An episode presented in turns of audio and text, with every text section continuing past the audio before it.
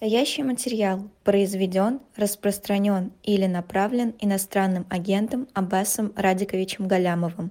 Настоящий материал произведен, распространен или направлен иностранным агентом Роменским Владимиром Андреевичем. А мы в эфире, мы продолжаем, мы ждем Аббаса Галямова, политолога, который с нами на связи, но пока еще вот камера выключена. Аббас. Но мы надеемся, что Аббас видите? уже в ближайшие секунды не только будет слышен, но и виден э, в все эфире утреннего все, разворота. Все да. Есть? Нету пока? Ну, ждем Аббаса Галямова, да. Тогда, соответственно, смотрим, что у нас получается, чего не а, получается. Сейчас посмотрим, попросим наших а, специалистов нам помочь может быть, к нам, кто, нам кто-нибудь и поможет, когда у нас появится э, сигнал. Ну что, давай тогда по основным темам пройдемся. Собственно, какие у нас, э, какие у нас основные события? А, да? Ну, вы тогда скажите, а, ну вот, мне кажется, все получается. Какие у нас основные события, что мы будем обсуждать? Конечно, по Навальному Кацу спросим. Потом, ты знаешь... Алло. Да, есть связь? Вот.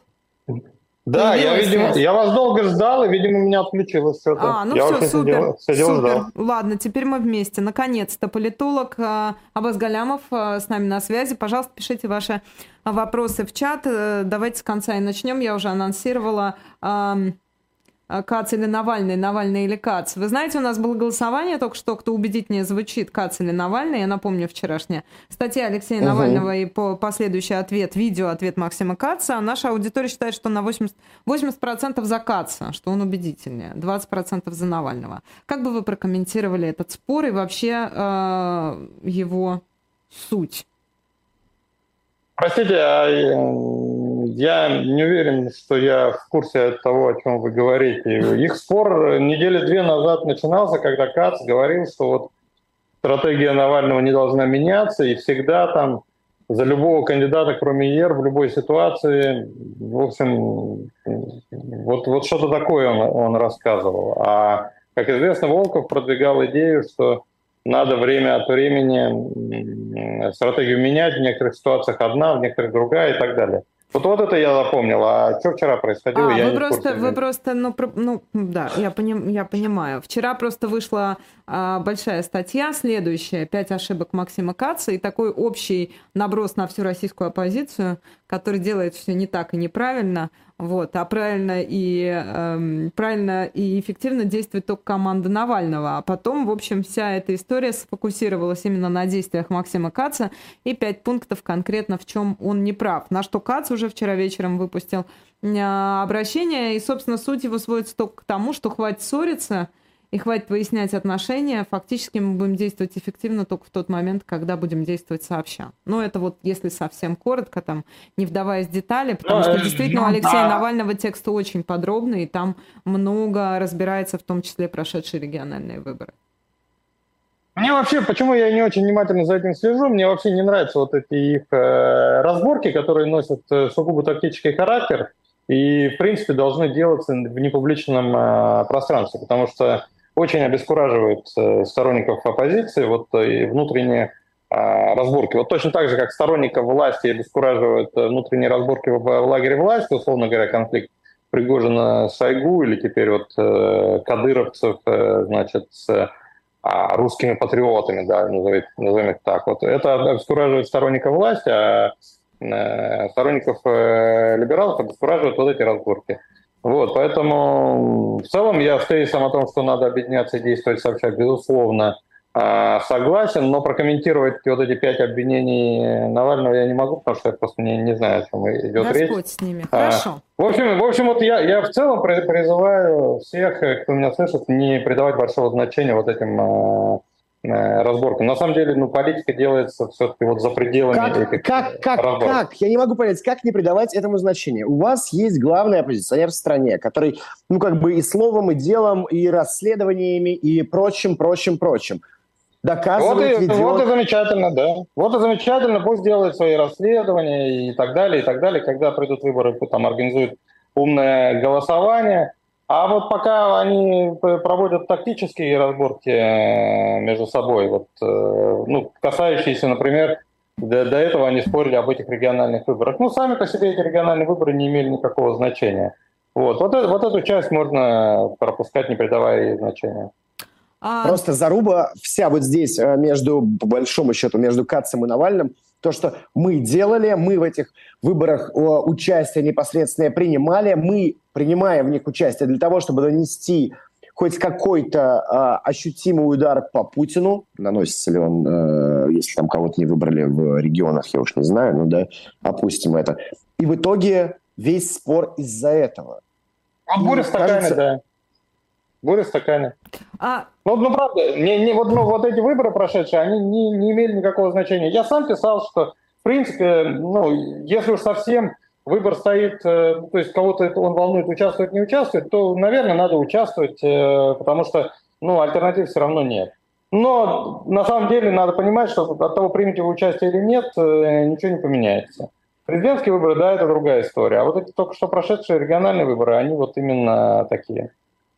А, давайте, может, если мы вернемся к еще к, к теме выборов, то в следующей части нашего разговора по Кадырову. Вот давайте по основным событиям пройдемся, за которыми мы следили. А, мы с Вовой довольно подробно в первом части утреннего разворота обсуждали эту тему и голосовали. И э, основной вопрос, зачем это опубликовано? Как вы думаете, в чем смысл этого видео? Я напомню, на нем э, средний сын э, Кадырова Адам Кадыров избивает Никиту Журавеля, человек, который сжег Коран в Волгограде и отбывает наказание в Чеченской Республике. Ну, это было эмоциональное решение Кадырова, который пытается э, воссоздать любимый контекст, единственный контекст, в котором он чувствует себя э, комфортабельно. Это э, контекст, знаете, какой? Ну, он вот он, он беспредельничает, все возмущаются, и никто ничего сделать не может. Да, он судорожно хочет показать, что он по-прежнему хозяин, что может творить, что считает нужным, и никто ему не а, указ. А, дело в том, что на протяжении последних а, полутора лет э, Кадыров слабел. Сначала ВСУ, потом пригожинцы доказали, что вовсе не такие это богатыри былинные, как мы раньше думали, а, что и они, в общем, живые люди, да, и, в общем, их бить можно, и, и если дать им отпор, они убегают и прячутся. Ну, то есть вот тот, тот миф о Кадырове и кадыровцах, который долгие годы культивировался, и который единственный был, лежал в основе а, вот кадыровской власти, вот он, он сильно, так сказать, ослабел, потускнел. И Тут еще наложились вот эти слухи об его смерти, его очевидные проблемы со здоровьем, он действительно плохо выглядит. Ну и вот он э, вот, вот, вот, вот просто интуитивно чувствует, что на уровне просто вот хочу и все, понимаете? Это не то, что какая-то стратегия такая продуманная, ни в коем случае. Нет, это просто эмоциональное решение и серии «я вам сейчас покажу», там, так сказать. Вот. Э, то есть захотел показать, да, и стал смотреть, что под рукой есть. Ну вот вспомнил, что видео есть. Ну, так, и, а ну, это ему это эффективно? Ну, то есть, если вот э, соотносить это с его задачами, он что, ну, действительно опять ну, такой ну, бравый парень на коне? Шашкой нагло? Ну, ну, ну, в целом, смотрите, где-то в какой-то части это, конечно, сработало, но не то, чтобы это, знаете, прям возьмет и исправит ситуацию, и он теперь все, вот опять, опять хозяин положения. Нет. А, то есть, э, в целом, ну, это, это не, не, не сможет полностью компенсировать а, его военную слабость. Вот. И, но, но как бы вот эмоционально контекст осознан. То есть по, пока какое-то время, а, пока вот эта волна возмущения есть, она же такая бессильная, так сказать, да? Ну вот на, на, эмоциональном, на эмоциональном уровне воспроизводится вот то, что ему так нравится, и он себя чувствует э, хорошо, так сказать, на время отпустил. Но тут есть одна серьезная фундаментальная проблема. Он реально создал э, проблему Кремлю, потому что ну, очевидно совершенно, что какой бы идиот вот этот э, парень, который сжег Коран, не был, он все равно россиянин, он все равно э, русский, что немаловажно, потому что основная база поддержки войны, э, так называемые вот эти русские патриоты, да, они, они ведь, э, ну, то есть они через призму этничности воспринимают происходящее. И для них это вот э, беспредел, который чеченцы творят в отношении русского. И это все делается с одобрения Путина. Путин своим решением отдал э, этого парня туда, в Чечню, на растерзание фактически. И поэтому Пути, позиции Путина в этой среде и без того слабеют. Э, да, убийство Пригожина, арест Гиркина ну, заставили их, э, этих людей как бы осознать, что Путин, в общем-то, и вовсе не такой там бескорыстный патриот, как они думали. Он больше про свою личную власть, чем про, так сказать, величие России. Вот, и, ну, вы понимаете, он, он же убил людей, которые были очевидно, ну, убил и посадил, да, в данном случае. Э, людей, которые, ну, совершенно очевидно, тоже русские патриоты. А он, он как с ними, да? А, просто за то, что они осмелились его критиковать, осмелились иметь собственное мнение. Ну, то есть он очень с, их, точки зрения вот этого патриотического, так сказать, сообщества поступил, в общем-то, не камильфо, да. И тут еще вот эта штука, понимаете, ну, вот каждый лыков строк, что называется, первое, второе, третье, да. А впереди выборы, и вот это ослабление его собственной базы, конечно, ему не нужно. Ну и в целом это база поддержки войны, да, и если сейчас эти люди окончательно, так сказать, от президента отвернутся, понятно, что это не та публика, которая, знаете, сейчас там топоры возьмет там и пойдет на, на Чечню, да, или там полпредства Чечни в Москве будет там штурмовать. Конечно, нет. Но они очень шумные в социальных сетях, и они там вот создадут общее такое ощущение, что от Путина все отворачиваются, Путиным все недовольны, сторонников у него не осталось. И вот это очень важно с точки зрения основной массы российских избирателей, которые за всем этим наблюдают, но сами в этом не участвуют, но в принципе следят за всем этим. И вот они увидят, что в целом вот, ну, нет э, больше в стране у Путина э, сторонников, нету войны сторонников, что на самом деле там враги, вот на, этом, на фоне этого конфликта, противостояния, э, украинцы, да, с ними воевать все равно все устали, да, и бессознательно ищут способ отвлечься от этой истории к тому же победить не могут. И поэтому вот главный наш враги, оказывается, не украинцы, а он вообще чеченцы. А чеченцы, наоборот, скажут, так, вот, вот где наши враги, которые, так сказать, нас э, дискредитируют, так сказать, наш Коран пытаются, значит, э, унизить. Раньше, понятно, что противоречия между этими группами всегда были, но раньше Путин был в достаточной степени силен и легитимен, чтобы вот этот э, конфликт удерживать, что называется, под спудом. Ну, он, то есть он, он тлел, но не полыхал. Да, вот сейчас мы, как, как десятилетиями тлевшие конфликты между а, нациями, входившими в состав э, Советского Союза, а, не, не проявлялись и не мешали Советскому Союзу жить. А потом, когда Советский Союз ослабел, ну вот э, тогда и полыхнуло, и Советский Союз все это развалило.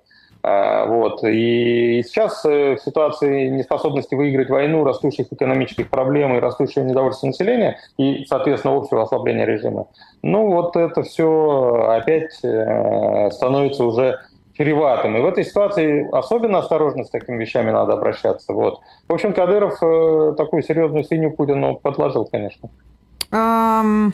Вы знаете, я, честно говоря, даже боюсь себе представить, до чего мы можем договориться. Я просто вчера почитала паблики Грейзон, которого связывают с, связывают с Пригожинскими, да, который был одним из рупоров Вагнера. Но я не знаю, кто ведет этот канал. Но 600 он так... тысяч человек его читают, это ну, более полумиллиона. Серьезная аудитория. Да, он влиятельный, он заметный, а уж во времена там Пригожинские он и вовсе был одним из основных рупоров его. А, они довольно жесткий пост написали как раз э, с критикой чеченской стороны, а последняя фраза звучит так. Третья будет «быть добру». Ну, «быть добру» это как бы мы можно опустить. Вот по поводу третьей будет. Вот вы к этому вообще? Мы же с вами понимаем, о чем речь?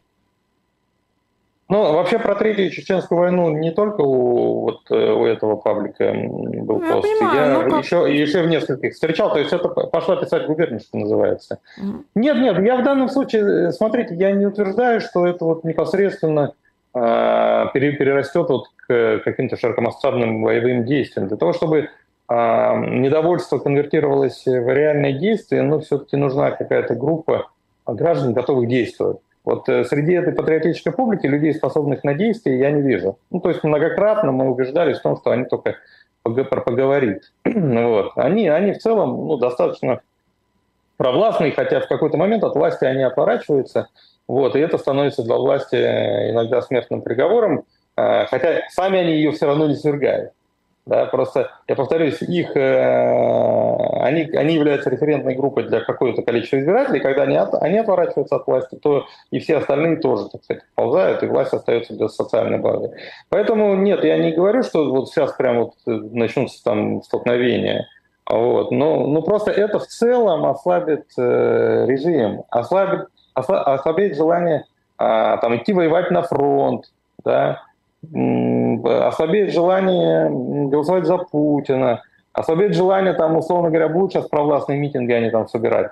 А, вот, э, участвовать во всем этом. Приказы начальства будут вызывать раздражение, начальство там будет а, например, в детском саду, куда дети ходят, э, там какие-то опять зорницы устраивать, а эти родители ругаться начнут по этому поводу, жаловаться. До сих пор одобряли, а тут станут жалобы писать. Ну, то есть, в общем, вот атмосфера в стране изменится. Собственно говоря, вот так создается революционная ситуация. А, ну, ну да. Если не Кадыров, то кто? Можно ли вот такой вопрос э, вам задать, э, особенно учитывая, что много в последнее время говорили не только про здоровье Рамзана Кадырова, но и о том, вообще жив он или нет?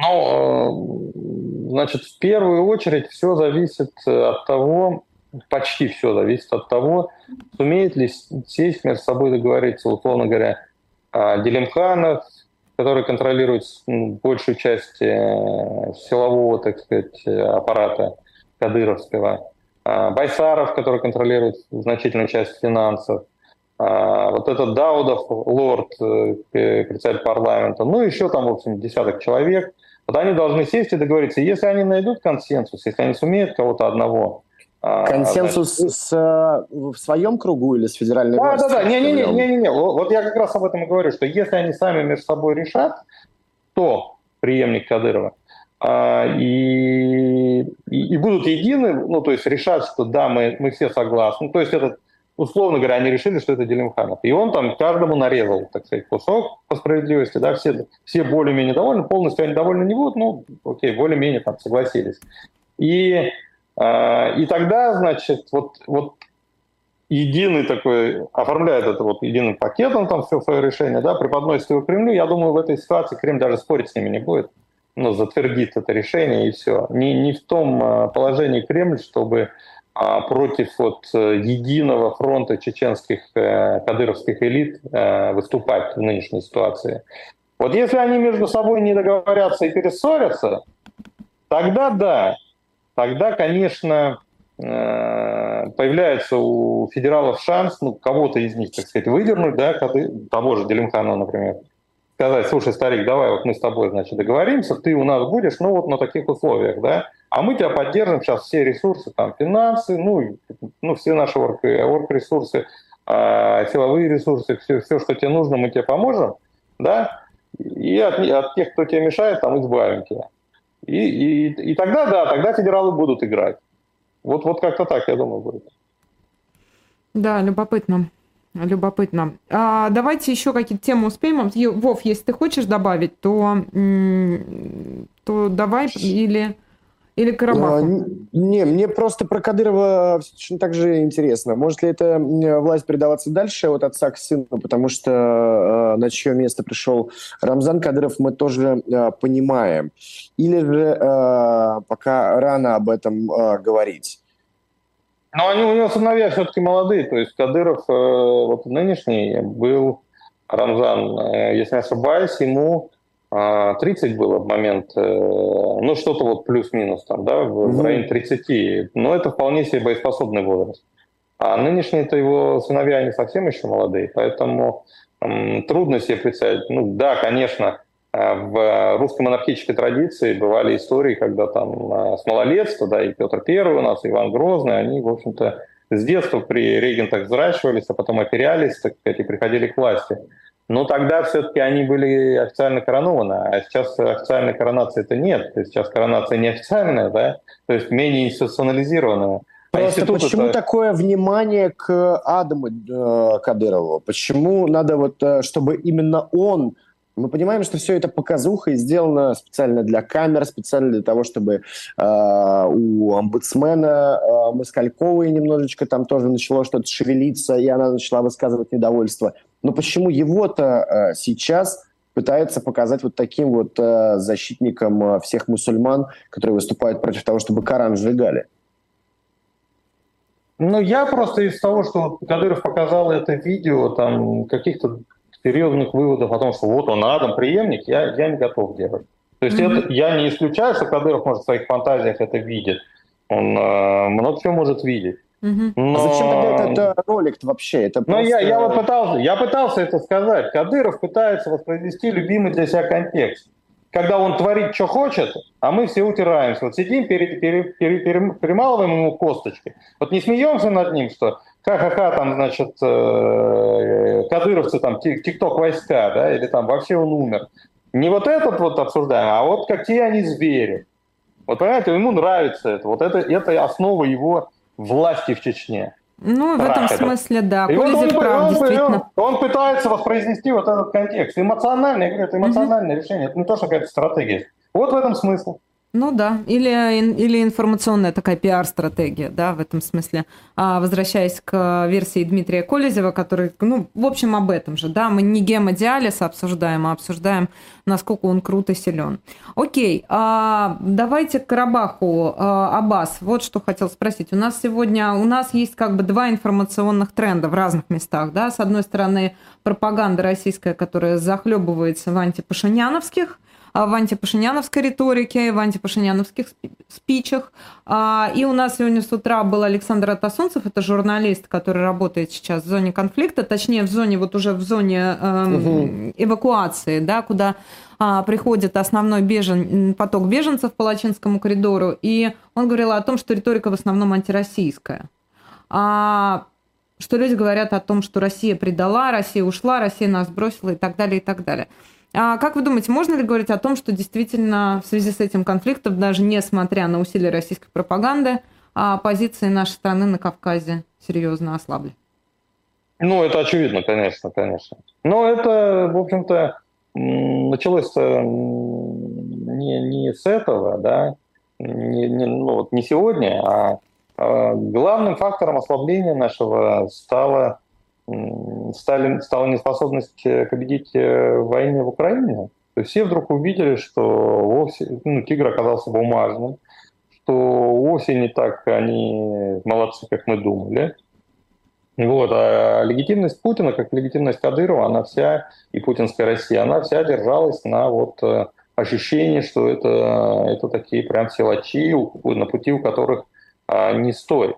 Там же нет каких-то, понимаете, какой-то реальной системы ценностей, которую а, люди могут разделять. Ну, так американцы приходят э, куда-то, да, у них есть э, все-таки американская мечта, есть идеи, идеалы либерализма, демократии. Да, сейчас э, во время демократического отката, так сказать, да, там на протяжении последних 20 лет наблюдающегося, э, конечно, эти идеалы чуть-чуть э, повлекли, потускнели, но, тем не менее, они, в принципе, есть. Есть что-то предложить помимо голой, голой силы, а, и денег. А, ну, то есть есть вот ценностный контакт. Ну, то есть Европа там ориентируется на союз с Америкой не потому, что Америка их запугивает физически или там покупает, а потому что действительно есть э, ценностные такие совпадения. Ну, в Афганистане серьезные. эти ценности сильно поистрепались после ухода американцев, я имею в виду.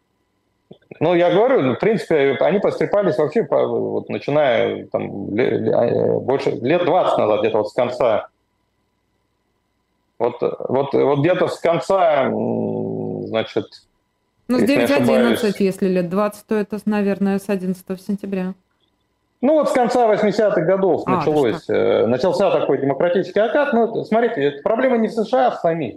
США это, так сказать, светоч демократии. Да, проблема в идеалах демократии. То есть Хантингтон очень хорошо показал, что демократия приходит волнами. А, значит, за любой волной демократизации следует откат. Откаты всегда короче и слабее, чем предыдущая волна, поэтому в целом на протяжении последних 200 лет, что вот эти тренды наблюдаются, в целом общее количество демократических стран постоянно растет, но вот э, с перерывами.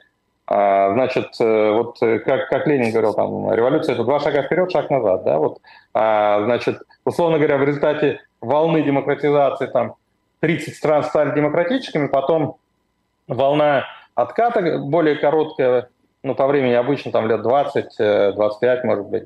И, значит, после этого там эти, эти там 30 стран, ставших демократическими во время на, такой демократической волны, во время отката, там из них 10 перестают быть демократическими, да, остаются 20 вот. Ну, то есть, в общем, в общем, число в целом увеличилось, если взять на длинном отрезке, но на коротком отрезке стало меньше. Вот это вот э, такая история, она, она очень многофакторная, там очень много факторов. В первую очередь это связано с завышенными ожиданиями от предыдущей волны. Вот как мы в этом смысле, в России прям попала вот в эту струю. Я да? вот тоже не понимаю, а. Аббас, вы говорите то, что э, вот эта волна выбрасывает на берег либерализм и свободы государства. У меня просто ощущение, что э, эта же волна почему-то именно на нас тянет обратно в пучину э, тьмы и... Мракобесия. Ну, да, спасибо. А, а сейчас нет волны демократизации. Я говорю, с конца 90-х годов идет, раз, идет да? от, от, откат. Сейчас мы в откате. Приход, угу. Да, я, весь мир в откате, даже в Америке Трамп, понимаете? Да. Поэтому... А в Германии АФД. Ну, ну да, везде, везде откат. Это, это, ну, так всегда бывает. Вот таким откатом стали когда-то 20-е годы, 20-е, 30-е годы приход к власти а, значит, на место Веймарской республики Гитлера, например, да, в Италии Муссолини и так далее. Вот, то есть, э, ну, так, так всегда бывает. Еще раз, есть закономерность. Она связана с предыдущими завышенными ожиданиями, как мы вот в 90-е годы ах, у нас сейчас демократия будет, капитализм будет, ну мы прямо расцветем. Да? Раз что-то не очень-то расцвели, обидно стало, да, и вот опять кинулись там э, вот в этот путинизм. Вот, э, значит, э, но а этот же, этот же принцип разочарования от завышенных ожиданий работает и против автократии. Почему новая волна демократизации в конце концов все-таки приходит? Потому что люди в какой-то момент начинает слишком много ждать, в нашем случае от Путина.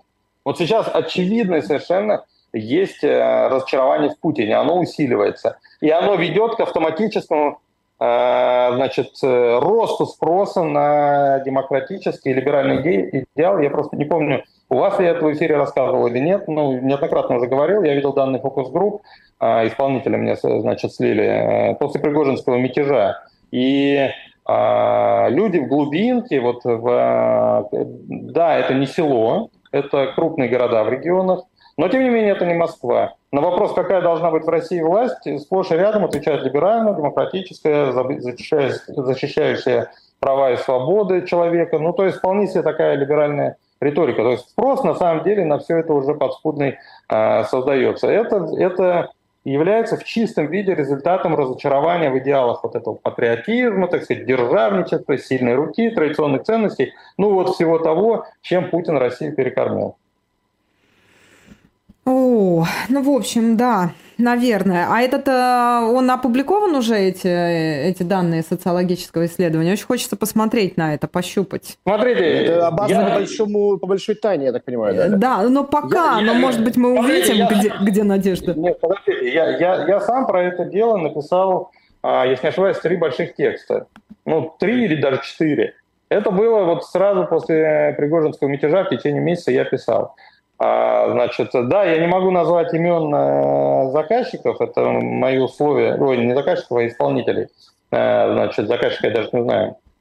Э, но исполнитель это очень авторитетно, и когда-нибудь я его назову, поблагодарю. А, то есть публично. это не публичный опрос, да? Это не то, это... что... Mm. Это закрытое? Нет, нет, нет. Mm. Нет, это была это закрытая серия фокус-групп, проведенная mm. сразу после Пригожинского мятежа. Она в три, в три этапа делалась. Сначала в Москве, потом в крупных городах, в регионах, потом малые города плюс село.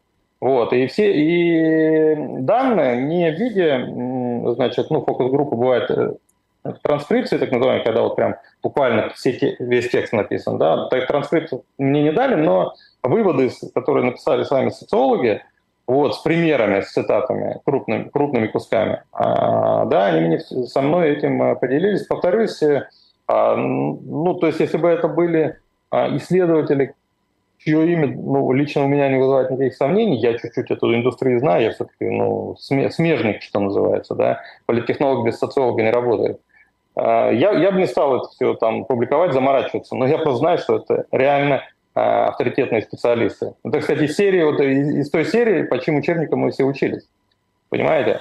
И, ну, я так сказать, метафорически выражаюсь. Вот, поэтому, ну, этим, там, доверять этим, не доверять этим данным у меня оснований нет.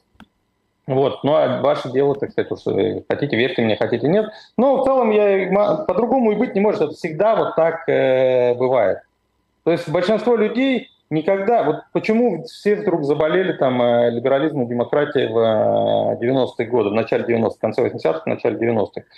Ну, не в силу же каких-то вот э, ценностных причин. Да нет, просто надоело социализм строить. Просто видели, поняли, что не работает уже. Да, стали смотреть по сторонам. Да. Да, стали смотреть по сторонам, что, что еще есть. Вот. А альтернатива, вот Советский Союз же себя противопоставлял свободному миру, так сказать, Америке, там, Западу, да, вот, вот значит альтернатива. Вот все туда и кинулись. Вот сейчас все то же самое прям готовится. Вопрос, когда надоест, да. Когда вам уже надоест? Прямо, пря, прямо сейчас это, это происходит. Если бы а, не... Даже я не говорю, чтобы там значит, пустите Навального в телевизор, чтобы он, так сказать, вас разоблачал. Да нет, даже этого не надо. Если убрать фактор репрессий, фактор страха, то через полгода от поддержки э, путинского режима вообще ничего не останется. Вот прямо, вот знаете, к нулю будет стремиться, как Ельцин когда-то был там 2%, условно говоря. Вот Путин будет э, точно такой же. Сейчас единственный фактор, который сдерживает э, те процессы, о которых я говорю, вот по-настоящему сдерживает, это фактор э, страха. Ну, режим это понимает, поэтому репрессии усиливаются. Вот именно, да. Спасибо вам большое, политолог Абаз Галямов, спасибо. наш гость сегодня. Да, спасибо. А мы заканчиваем